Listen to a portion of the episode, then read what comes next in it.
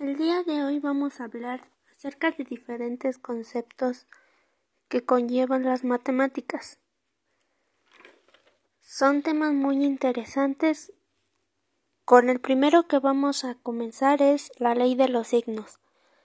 La ley de los signos está basada en la multiplicación para que los números se multipliquen como corresponde. Se basa en lo siguiente. Si los signos son iguales, el resultado debe ser positivo. En cambio, si son diferentes, el resultado será negativo. Es decir, la regla de los signos es que signos iguales se suman y signos diferentes se restan.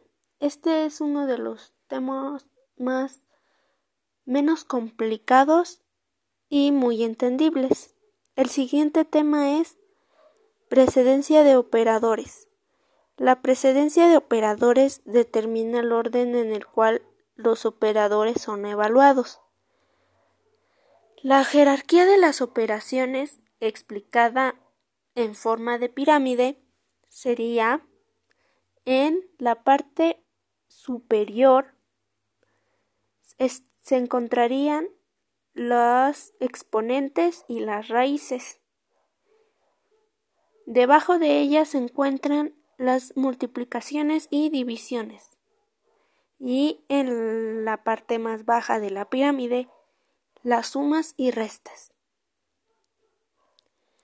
Otro tema del que vamos a hablar es la factorización, que es presentar una expresión matemática o un número en forma de multiplicación. Sirve para convertir una expresión algebraica en una multiplicación. La factorización se utiliza mucho en la vida cotidiana, como es en las empresas para calcular sus ganancias y sus precios. El último tema del que hablaremos son las razones y proporciones. La razón es el cociente entre dos números o cantidades comparables entre sí. Calcular la razón significa determinar el valor de esto, el que se establece haciendo la división entre antecedente y consecuente.